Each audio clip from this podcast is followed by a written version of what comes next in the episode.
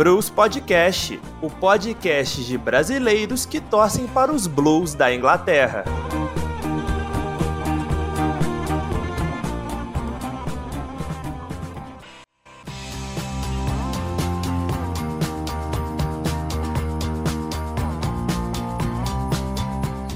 Fala galera, tranquilidade? Tá começando o sétimo episódio do Blues Podcast, o podcast de brasileiros que torcem para os Blues da Inglaterra. Meu nome é Rafael Metes e estou aqui com meus colegas Amanda Barcelos e Gustavo Regis. Antes de começar este episódio, tenho que fazer um lembrete.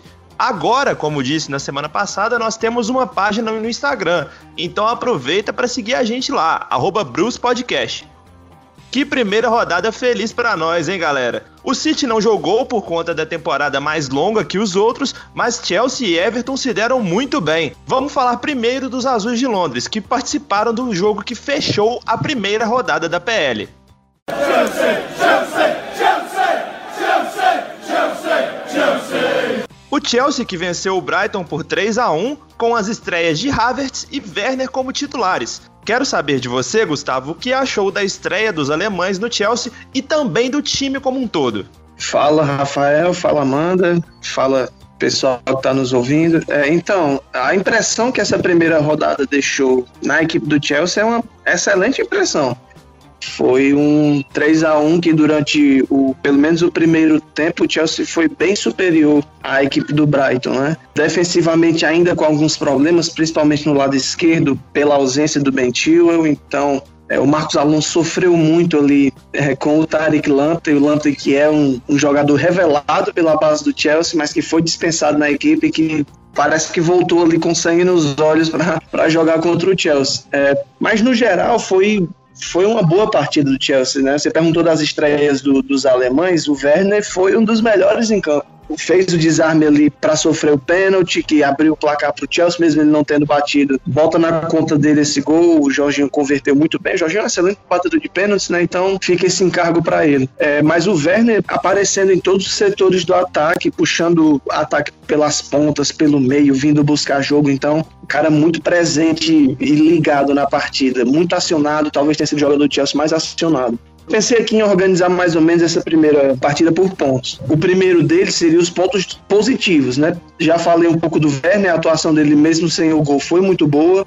Outros jogadores que jogaram muito bem, é, o Zumai Christensen, que eu sempre bato muito na zaga do Chelsea, ontem foram espetaculares. Christensen ganhando praticamente todas as bolas rasteiras e o Zuma no alto. E o Zuma ainda foi recompensado com o gol né, que deu, que fechou o placar ali para o Chelsea. É, na defesa ainda, para mim, o melhor em campo foi o, o Rhys James, né? Não só na defesa, mas do jogo inteiro, uma assistência, um gol, apoiando bastante, correndo. Então, um jogador que está mostrando a cada temporada mais maturidade desde que voltou ao Chelsea pode ser que seja o cara dos próximos anos ali na posição. Kanté também fez um grande jogo, também marcando presente em todo o, o campo. Então esses são os pontos positivos. De negativos, eu coloco já o primeiro como a estreia do Havertz. Foi muito apagado, muito por estar tá jogando numa posição que não é a dele, que é a meia direita, ponta direita, tendo que voltar muito para marcar. Eu percebi que não é bem o forte dele. Talvez se ele jogasse mais centralizado fosse o mais ideal para ele.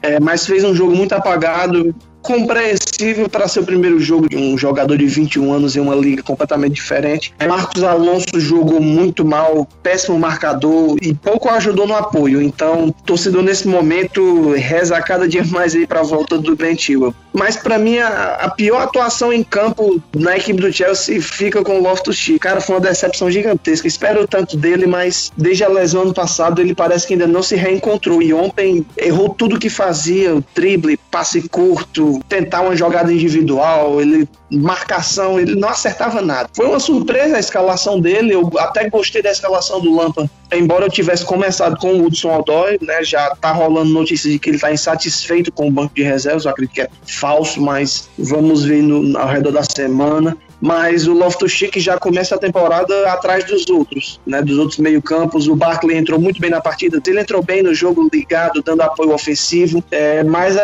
a, tendência é que o Loftus-Cheek vá tendo ainda menos chance, principalmente por esse jogo. Espero que o Lampard não queime logo ele de vez, porque é bom jogador, mas não foi uma boa estreia. Mas de toda forma, foi um bom início da temporada, um 3 a 1 embora tenha tido esse gol aí que muita gente quer botar na conta do Kepa, eu não boto na conta do Kepa, eu sou mais parcial nesse sentido.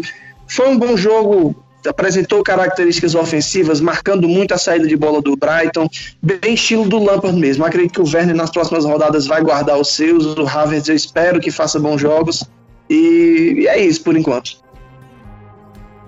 Gustavo, você falou um ponto interessante sobre esse lance do Kepa. Alguns amigos torcedores do Chelsea falaram comigo que acharam ele falhou naquele gol sim. Eu acho que o histórico conta muito nessas horas, né?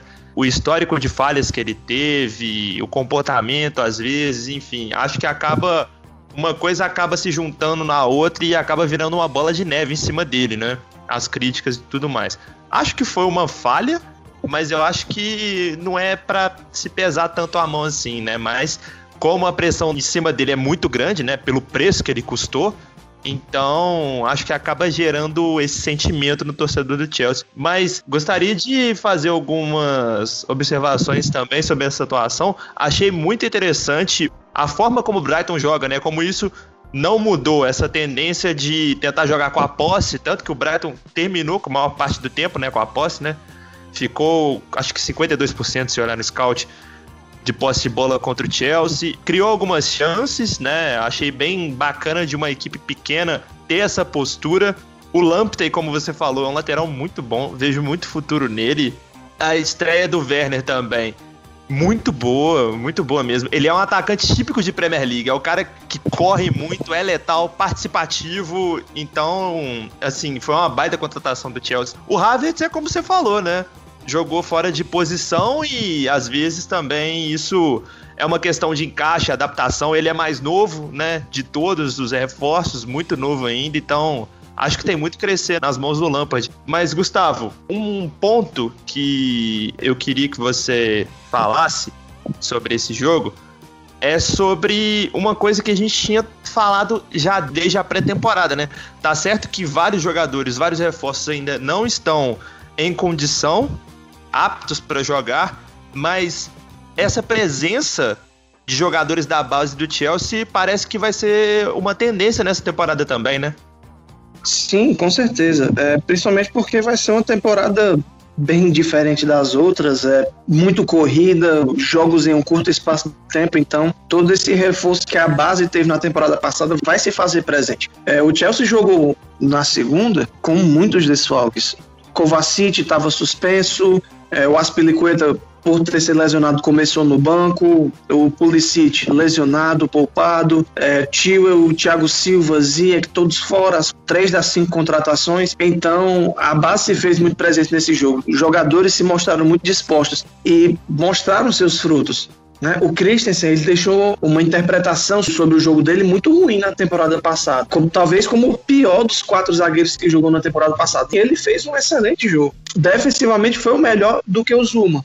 Mas, embora o Zuma também tenha feito um grande jogo, o gol dele inferiu nisso. Mas o Christensen fez uma excelente partida. O James foi o melhor em campo. O Mason Mount também jogou muito bem o primeiro tempo, ficou um pouco mais apagado no segundo tempo. Porém, muito mais pelo Brighton ter invadido o Chelsea. Como você falou, teve mais posse de bola no segundo tempo. Então o Mount acabou se apagando um pouco mais por isso. Mas fez um bom primeiro tempo. É isso que eu espero. Sabe, a temporada é longa, serão duas Copas. Já já, já começa a Copa da Liga vai ser necessário esse rodízio, a base vai continuar jogando. Para quem achava que a base não ia jogar, estava completamente enganado. O Lampard vai continuar fazendo essa transição. Não vai parar por aí, eu tenho certeza. Então, primeiramente, olá ouvinte, olá Rafael, olá Gustavo. É, eu só queria comentar sobre a questão que vocês falaram do Kepa, porque não tem jeito, gente. Eu gosto do Kepa, coitado. Eu gosto da movimentação que ele causa no Chelsea. É, sobre o gol, então, é, eu não acho que foi uma falha assim tão absurda, até porque esse tipo de lance ele tem um problema que é, é bem frequente até goleiro tomar gol assim, que é aquele kick da bola que dá exatamente no timing que o goleiro caiu. Isso realmente é, é difícil para o goleiro ter esse timing perfeito, mas, porém, contudo, entretanto, todavia, eu achei que a uhum. queda dele foi um pouco displicente, no sentido dele não ter ido com tanta intensidade na bola. É, e eu acho que essa displicência talvez seja uma coisa que me incomoda muito no Kepa. Então, Sim. É, eu acho que é um gol que poderia ter sido evitado se ele talvez tivesse é, jogado para a bola, para o lance, tentado agarrar a bola com mais intensidade. Só que é aquilo, esse kick da bola ele engana bastante, inclusive para o goleiro que pensa que vai ser uma defesa simples e acaba é, não sendo tão simples assim. Então também tem essa questão que às vezes o goleiro ele vai na bola achando que vai ser tranquilo e o kick da bola mata totalmente o lance. É, então é difícil, mas é um gol que poderia ter sido evitado. Não, então eu só ia completar que, tipo, realmente é isso que você falou, tá? Mas a questão é que o Kepa ele já tem essa pressão de ser ter sido pago 80 milhões mas o Kepa não é um goleiro de 80 milhões. Então eu acredito que se fosse um goleiro um pouco melhor, mais, não, não digo nem mais experiente, mas um pouco melhor que o Kepa mesmo, teria defendido essa bola, provavelmente. Perfeito. Só que eu ainda boto mais a culpa desse gol, eu ainda boto mais do que o Kepa no Alonso, que não estava marcando a passagem do Lamptey, que passou por dentro sozinho, viu troçar livre e ele bateu como quis ali, assim. Kepa teve suas falhas? Teve, mas na minha opinião ainda foi um erro de marcação que eu sempre vou bater no Marcos Alonso. Ele teve espaço para bater mesmo e bateu com tranquilidade. Ele nem precisou dar uma porrada, ele conseguiu dar o tapa mesmo, porque ele teve espaço para pensar e botar a bola onde ele quis. Então, isso também é, é, como você falou da questão do Alonso, também é um, um, problema da defesa ali. Mas realmente é uma bola que qualquer outro goleiro, assim, que fosse mais hypado, que um goleiro melhor, teria defendido com mais tranquilidade. Isso eu também concordo com você, Gustavo. É, e sobre também o, o Havertz, eu acho justo cobrar porque ele tá chegando de uma outra liga, ele inclusive falou da diferença da, da Bundesliga e da Premier League. A gente tá numa situação que tá todo mundo parado há muito tempo, ele vinha há bastante tempo já sem jogar também. Então é normal, é totalmente normal que ele chegue no primeiro jogo e não seja tão ativo como o esperado. Mas deu pra ver que foi uma questão de participação mesmo. Eu acho que em um contexto que ele já tiver mais adaptado e também jogando na sua posição de origem. Quando o Lampard já tiver conseguido acertar o elenco, tenho certeza que ele vai ser um grande jogador. Eu acho que foi uma ótima contratação, até pela idade dele, principalmente. Então é, é dar tempo ao tempo, porque eu acho que o Chelsea acertou muito bem nessa janela. E pelo City não ter contratado o Messi, talvez nem consiga ali como tá querendo, porque até agora a negociação ainda tá na mesma. É, na verdade, eu acho até que esfriou a negociação, então por isso, eu acho que com certeza agora o Chelsea foi o, o time que melhor se preparou nessa janela, então tem tudo, tudo, tudo para fazer uma temporada brilhante.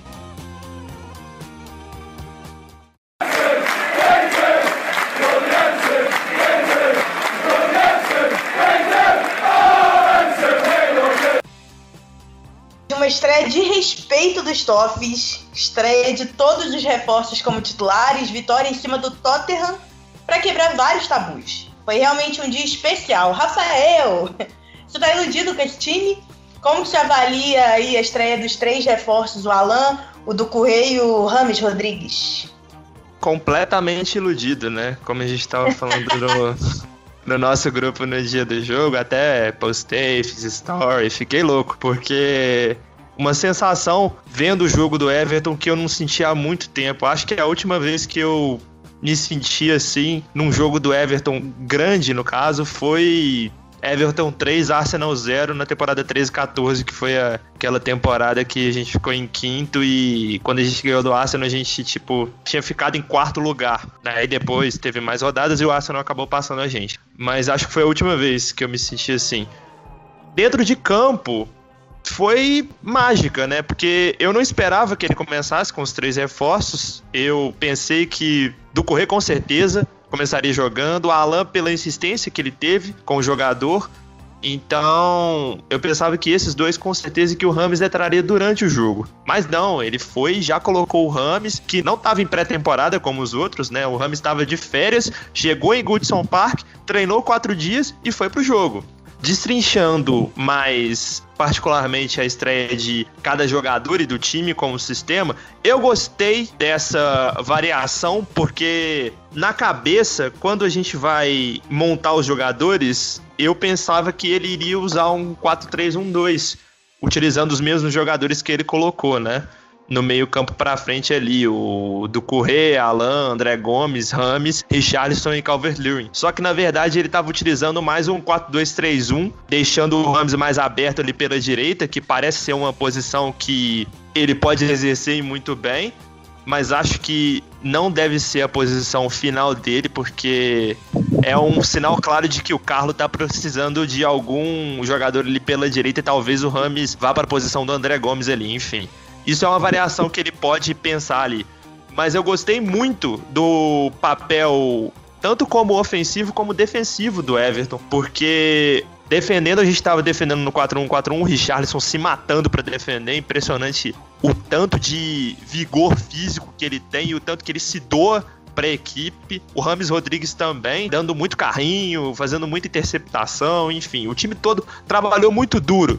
E acho que essa foi uma das maiores diferenças que a gente viu. O time sabia o que estava fazendo dentro de campo, tanto quando estava atacando, quanto que, como estava defendendo. E essa é uma diferença absurda que deu pro time da temporada passada. O André Gomes dos meias ali parecia ser o mais adiantado para dar o bote lá na frente. O Tottenham ficou muito atrás, não é? Pelo menos no início do jogo, depois começou a pegar mais ali o primeiro tempo, foi o primeiro tempo mais equilibrado até a partir dos 20 minutos o Tottenham começou a se interessar mais pelo jogo ou pegar o jeito ali das situações, porque tem jogadores de qualidade. Mas eu acho que em nenhum momento o Everton teve o jogo sob risco. Eu acho que foi um controle muito convincente, se impôs fisicamente, se impôs taticamente com a posse de bola. Achei muito interessante porque depois que a gente fez o primeiro gol do Calvert-Lewin numa bola perfeita do Dinhe para a cabeçada do Calvert-Lewin, a estatística interessante é que depois do gol o Everton ficou com a bola 75% foi a posse de bola 5 minutos pós-gol, o Everton ficou com a bola um, 3 quartos do tempo. E essa é uma diferença muito grande, porque nós não sabíamos controlar jogos. Parece que esse time tem ainda isso. Então, assim, fora de casa ainda, mesmo nesse tempo de pandemia sem torcida, é um fator importante a ser destacado também. A atuação do Ramos Rodrigues, excepcional, não preciso nem de falar. É um cara que criou, bateu o recorde de jogadas criadas, né? Ele criou, se eu não me engano, cinco chances, cinco grandes chances. Isso já tinha acontecido com Alexis Sanches na estreia dele, lá do Arsenal, há muito tempo atrás. E ele demonstrou um nível de empenho, um nível de qualidade absurda e um nível físico também gigantesco eu acho que é a contratação da temporada. Se tudo continuar como está, porque eu acho que ele veio na vibe de querer se provar e querer colocar esse time debaixo do braço, porque toda hora ele estava participando do jogo. Toda hora ele se apresentava para a bola. Outra estatística interessante: no primeiro tempo, ele recebeu a bola de todos os jogadores do Everton. Então isso mostra o quanto que ele realmente é o dono do time e o quanto que o Carlos vai explorar essa peça, o Rames Rodrigues vai ser a chave desse time, né? O cara desse time. Então o time vai girar em torno dele. Eu tô muito empolgado, gente. É, é, se eu pudesse ficar aqui, eu ficava falando aqui duas horas aqui sobre essa atuação, mas tem que ter pé no chão, é, eu sei que isso é clichê, mas com Everton com certeza tem que ter, porque já aconteceram algumas vezes de a gente se empolgar com alguma coisinha assim que acontece e depois vai lá e dá uma fracassada enorme. Como todo bom toff, a gente tem que ser bastante ressabiado, mas eu tô muito empolgado. Aqui, Rafael, só pra puxar um gancho disso que você falou, você falou do Ancelotti, do Rames e tal, que realmente, precisa nem falar, gente, foi uma partida absurda.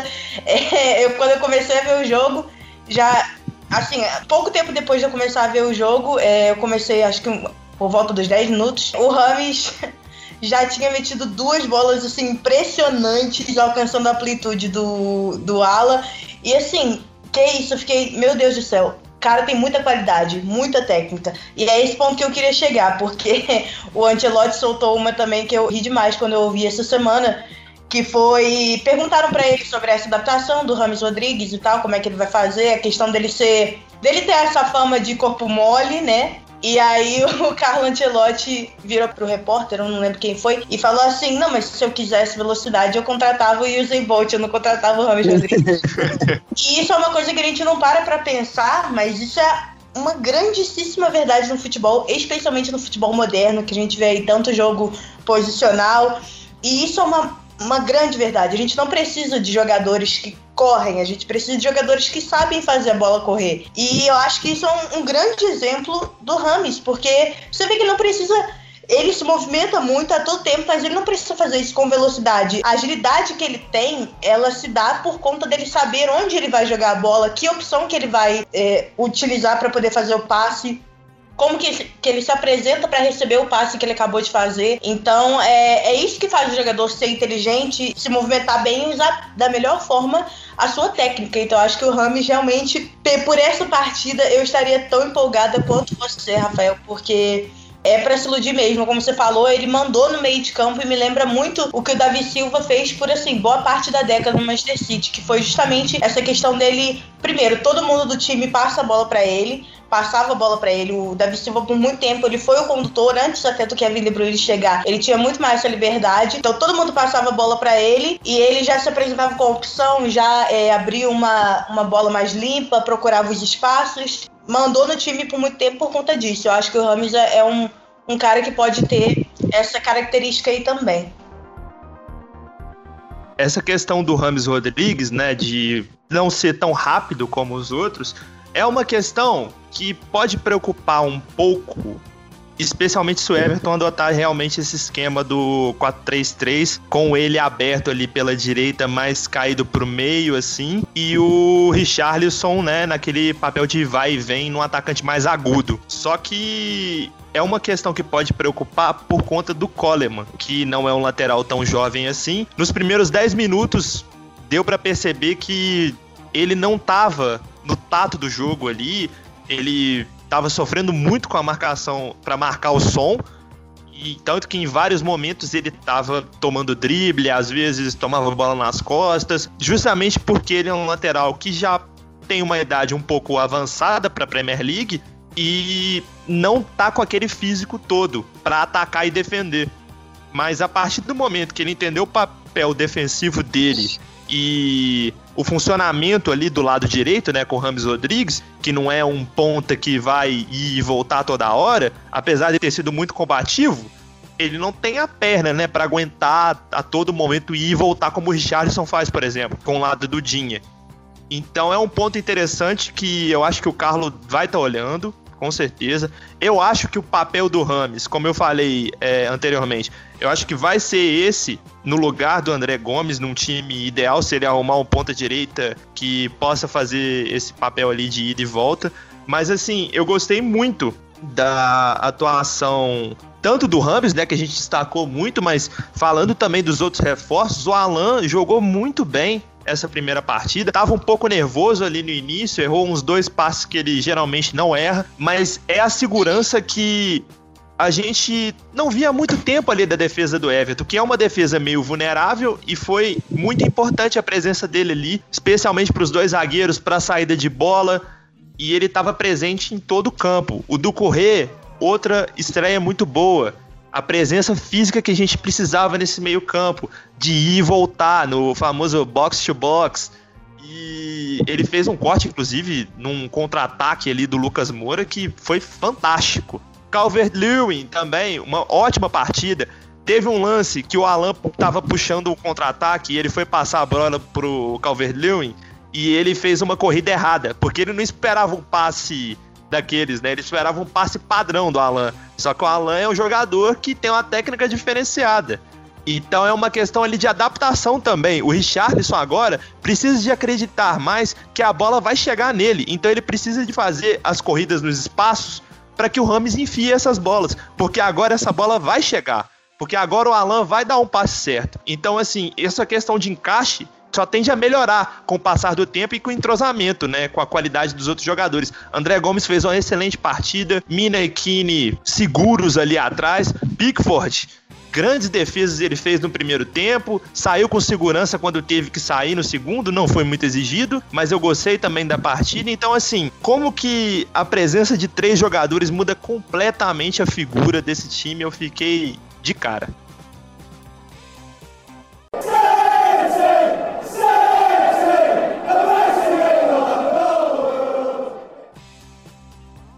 O único time que dos presentes nesse podcast ainda não estreou é o Manchester City. Mas isso vai mudar, porque o Citizens tem o seu primeiro desafio na Premier League contra um time que é pedra no sapato dele e de todos, o Wolverhampton. A estreia dos Azuis de Manchester acontece no dia 21, próxima segunda-feira, fora de casa. Quero saber de você, Amanda, qual que é a sua expectativa para esse jogo? Será que chega mais algum reforço até a estreia na temporada?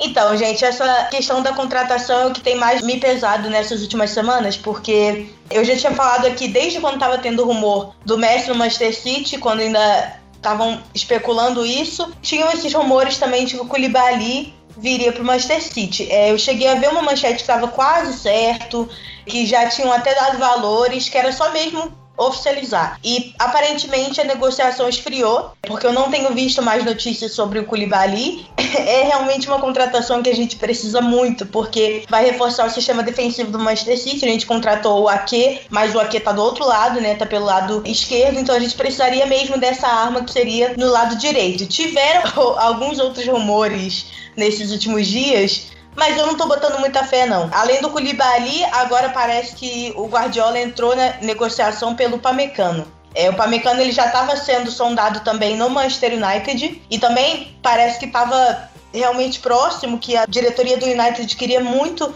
o Pamecano, mas aí acordei com essa notícia e parece que agora o City entrou na negociação. O Pamecano seria perfeito.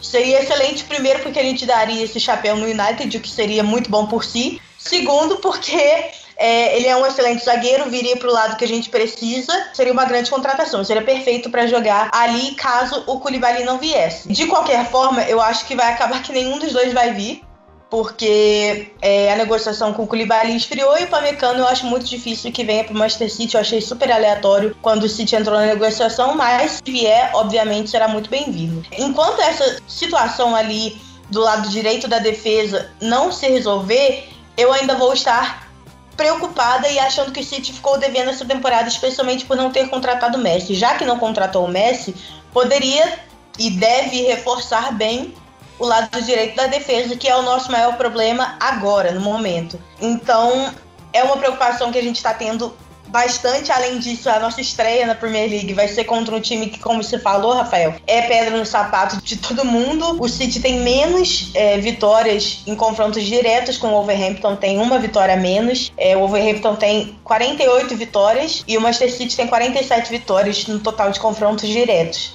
Então é um confronto que eu realmente não tô tão confiante assim, não acho que vai ser uma goleada, por mais que seja um time que não tá no Big Six e que geralmente a gente espera que times de meio de tabela para baixo sejam mais fáceis de golear, ainda mais com uma máquina ofensiva que é o Manchester City, então não é uma possibilidade assustadora, mas eu não tô com essa confiança toda. Primeiro jogo, o Manchester City tem outras competições aí rolando, então, além disso, também a gente não tá com um time perfeitamente montado, não estamos com todas as contratações que a gente tá tentando buscar. Até agora, tudo são só rumores e o City precisa muito ajustar isso logo para que o Guardiola comece a botar seu planejamento em mente com as peças que a gente vai ter disponíveis, porque o Pamecano, por exemplo, faria uma grande diferença no Manchester City no elenco de forma geral. Eu acho que do meio para frente a gente já é sólido há muito tempo, por mais que tenha chegado aí o, o Ferran Torres e também tem o, o, Foden agora que já vai ser mais titular. Do meio para frente tem essa solidez, só que do meio para trás ainda tem essa preocupação, então é importante que essa janela se solucione logo, pelo menos para a gente começar a Premier League já mais preparado. Mas aproveitando o gancho, né, da próxima rodada, tem um baita jogo do Chelsea, né? Chelsea joga contra o Liverpool. Queria saber de você, Gustavo, sua expectativa para esse jogo. Olha, é, diferentemente de alguns torcedores que eu já conversei aqui, assim, eu, eu não espero uma vitória do Chelsea. De, não, Rapaz. de fato, não espero. É, eu sou, eu sou muito pé no chão.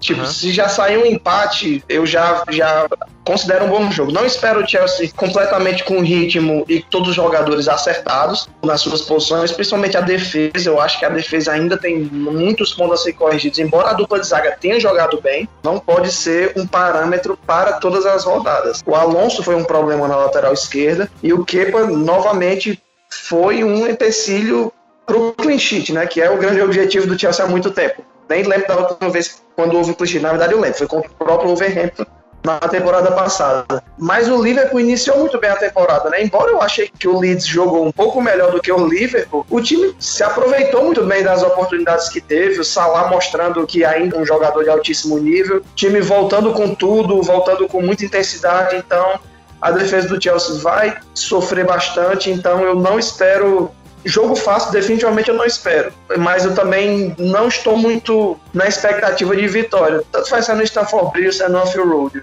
Em tempos de pandemia, isso não faz diferença.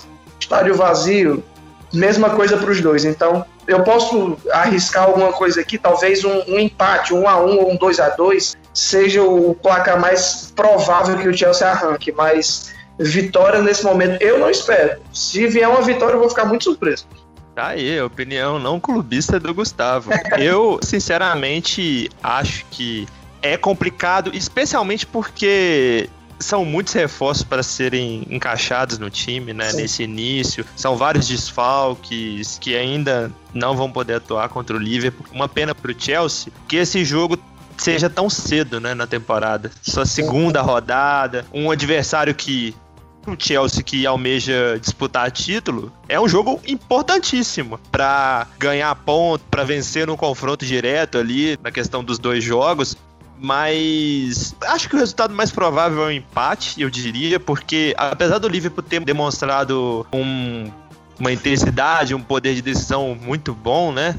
Acho que tem alguns problemas defensivos ali que me parece que é questão, assim, de ritmo de jogo também, sabe? E Sim. isso é uma questão que vai afetar outros times, né? Basicamente todos os times. E o Chelsea tendo um atacante como o Timo Werner, que é o atacante, como eu falei, na minha opinião, é um atacante perfeito para a Premier League, porque é rápido, é forte, busca os espaços muito bem e finaliza bem. Então, assim, Acho que ele encaixa muito com esse estilo de jogo e talvez ele dê muito trabalho ali para aquela defesa do Liverpool, que apesar do Leeds ser um time bom, se demonstrou meio meio vulnerável, na minha opinião. Sim.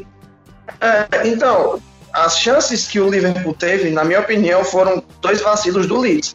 Os Sim. dois pênaltis foram bastante evitáveis né, dos dois estreantes, o que foi pior ainda pro Bielsa, né, foi do Costa e do, do Rodrigo. Fiquei tipo, caramba. O do Rodrigo chegaram... foi. Não, Rodrigo foi, foi bobo, bobo. demais. Foi, foi muito juvenil, cara. E assim, na minha opinião, o que, que o Chelsea tem que fazer para ganhar é atenção. Atenção, porque se o Lampard não se abdicar do estilo de jogo dele, que é o Lampard gosta de ter a bola, gosta de um time de muita intensidade, de pressão lá na frente, de, de pressionar a saída de bola dos zagueiros. Se o Lampard fizer isso, é, pode ser um excelente caminho para a vitória. Agora, a zaga do Chelsea tem que estar num dia muito atento. O meio-campo do Chelsea tem que estar muito atento, porque qualquer vacilo desse, um pênalti desse bobo que foi marcado pelo Costa, eu veria os zagueiros Chelsea cometendo facilmente um pênalti desse. Então, é por isso que eu fico muito é, aflito quando já pensam logo em vitória. Não sei. É um placar muito aberto, como todo Chelsea Liverpool é. Independente da fase dos dois clubes, sempre Chelsea Liverpool é um placar em aberto. Sempre rende bons jogos, um time mesmo em melhor fase que o outro pode dar uma volta por cima. Na temporada passada, na ida, o Chelsea fez um grande jogo, embora tenha perdido, mas fez um bom jogo no, no Anfield Road. Então eu espero que o time entre um pouco mais atento. É só isso que eu quero, um, um, mais atenção não cometer tantos vacilos individuais e que seja acertado essas coisas ali, assim. Eu espero que o Lampa não volte com o Alonso na lateral esquerda. É, se ele voltar, eu vou ficar bastante ainda mais preocupado se ele entrasse ali com o Aspilicueta para tentar segurar o Salah, talvez seja uma opção mais interessante, com o Rhys James na direita. A dupla de zaga vai depender do, do Thiago Silva, de como se ele vai voltar com, com ritmo ou não. É, mas talvez valesse até o teste iniciar mesmo com o Christian sem o Zumar. Não veria problema nisso. Mas é questão de atenção, questão de foco. O Chelsea joga bem, é um time que eu sei que tem qualidade, mas que perde muito nesses momentos bobos assim também, assim como o Leeds. E eu também tô querendo ver essa briga aí Lampard e Klopp, né? Porque essas Sim. últimas semanas aí saíram algumas faíscas depois que o Klopp criticou é, o valor gasto pelos clubes que têm donos de outros países, como Manchester City e Chelsea, por exemplo. É... Isso que é um absurdo, né? Exato, não, exatamente. Eu gostei, eu gostei que o Lampard foi perfeito e objetivo e pontual no, na resposta dele, que ele falou simplesmente que isso é uma piada. É, e é uma Sim, piada. Isso é muito irônico. É só você olhar o elenco que o Liverpool tem. Só você olhar o valor de cada jogador que o Liverpool tem. O valor de um Salah, o valor de um Alisson. Eu acho que o Klopp ele tá tentando criar uma rivalidade desnecessária. Desde a temporada passada, desde o final dela, naquele jogo que teve é, do 5 a 3 do Liverpool para cima do Chelsea, os dois já estavam trocando muitas farpas. Eles dois terminaram aquele jogo brigando dentro do campo. Então vai ser, é, é, um confronto muito esperado ali. Tá certo. Por essa Tem que odiar o Liverpool mesmo. Tem que odiar Sim. o Liverpool mesmo, tá certo. o, o Lampa fez nada de errado. Não, com certeza. Eu tô torcendo muito pro Chelsea nesse confronto. Você mais do que nunca.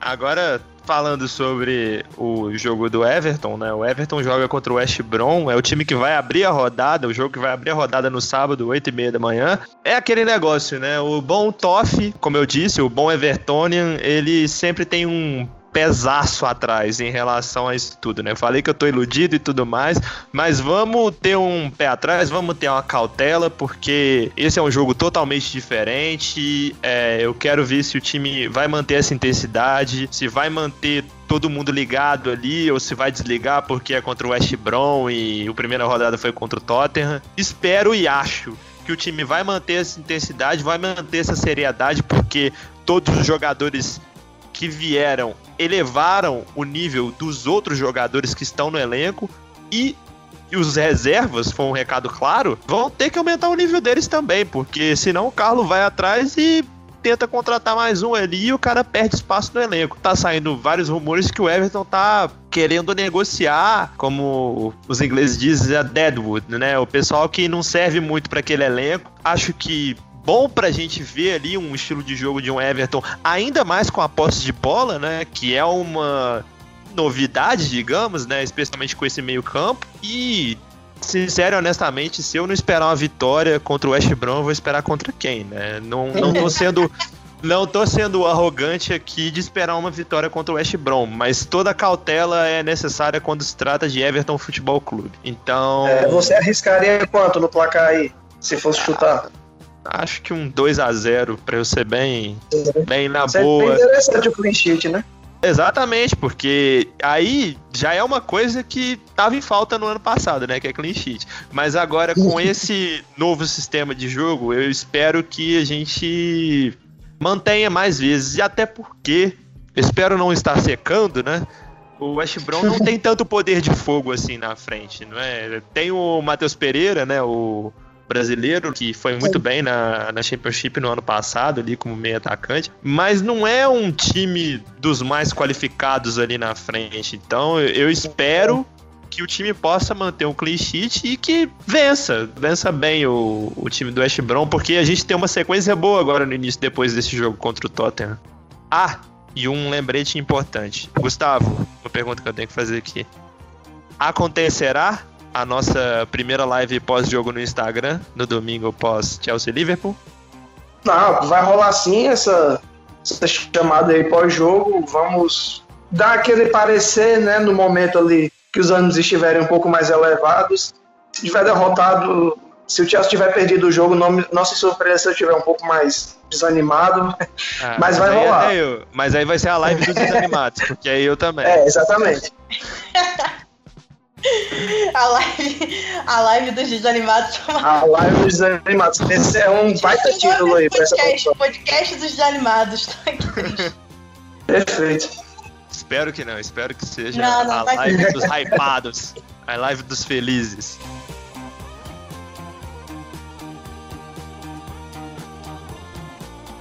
Mas e com isso, nós chegamos ao fim do nosso sétimo episódio. Muito obrigado a todos que deram uma baita moral de nos escutar até aqui e pôde nos prestigiar com sua audiência. Não deixem de seguir e curtir nosso trabalho na sua plataforma preferida, Spotify, Mixcloud ou Anchor. Segue nós também no Instagram para acompanhar essas lives aí, arroba Bruce Podcast. Semana que vem a gente volta com mais um episódio do Blues Podcast, o podcast de brasileiros que torcem para os Blues da Inglaterra. Muito obrigado a todos. Tchau. Valeu. Valeu.